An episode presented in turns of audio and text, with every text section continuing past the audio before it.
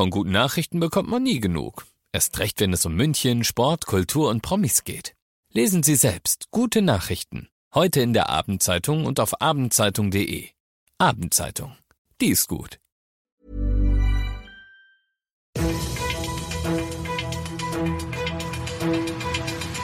95 5 Charivari. Das München Briefing. Münchens erster Nachrichtenpodcast mit Alexander Eisenreich und diesen Themen. In Alperlach ist eine Münchnerin getötet worden und die Weihnachtsferien beginnen in diesem Jahr früher als ursprünglich geplant. Herzlich willkommen zu einer neuen Ausgabe. Dieser Nachrichtenpodcast informiert euch täglich über alles, was ihr aus München wissen müsst. Jeden Tag gibt's zum Feierabend in fünf Minuten alles Wichtige aus unserer Stadt, jederzeit als Podcast und jetzt um 17 und um 18 Uhr im Radio.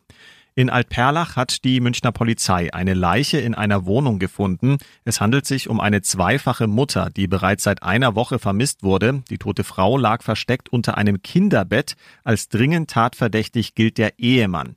Die Polizei geht davon aus, dass der Mann aus Afghanistan in sein Heimatland geflüchtet ist, denn sogenannte Super Recognizer, die für die Polizei im Einsatz sind und sich besonders gut Gesichter merken können, haben sich an den Mann erinnert, sagt Josef Wimmer von der Mordkommission. Informationen. Einmal konnten wir zudem noch ermitteln, dass er am Vormittag noch in einem Reisebüro war.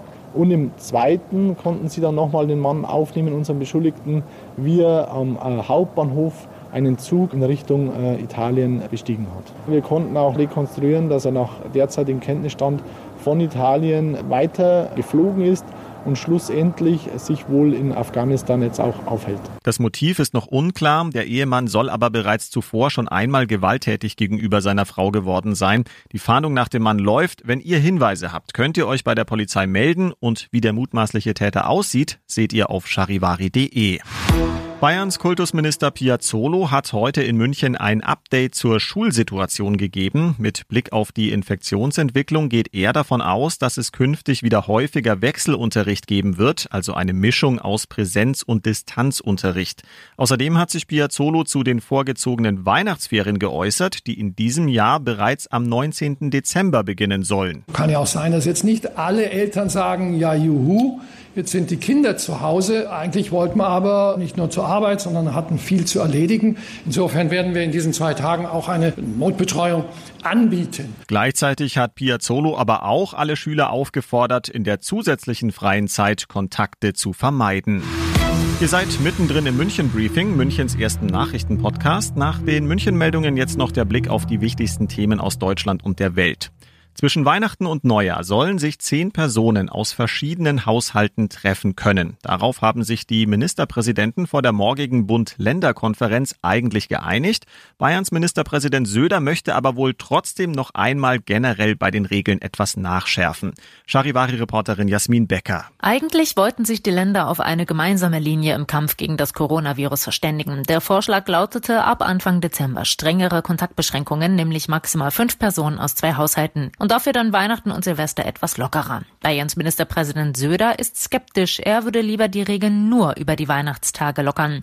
Schleswig-Holstein will die strengeren Kontaktbeschränkungen dafür gar nicht mittragen. Das sei angesichts der niedrigen Corona-Zahlen dort nicht angebracht, heißt es.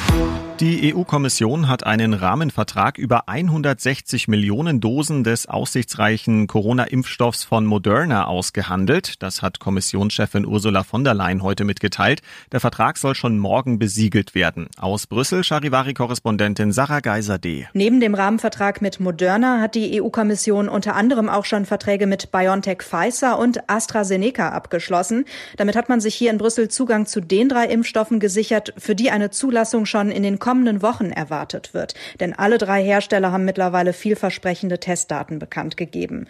Sollten sich die Hoffnungen in die aussichtsreichen Impfstoffe erfüllen, dann wird die EU am Ende mehr als genug Einheiten für alle rund 400 150 Millionen Einwohner haben.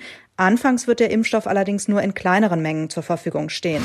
Und das noch zum Schluss. Dem neugeborenen Elefanten Otto im Tierpark Hellerbrunn geht es richtig gut. Das hat ein Tierpfleger in einem Interview mit der Bildzeitung gesagt. Zitat, er trinkt gut, rennt in der Box rum, macht immer wieder Nickerchen. Jeden Morgen wird er durch die Stäbe mit 30 Grad warmem Wasser gewaschen. Das liebt er. Ich bin Alexander Eisenreich, bin auch bekennender Heißduscher und wünsche euch einen elefantösen Feierabend.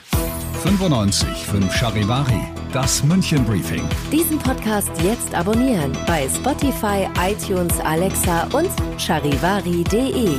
Für das tägliche München Update zum Feierabend. Ohne Stress, jeden Tag auf euer Handy.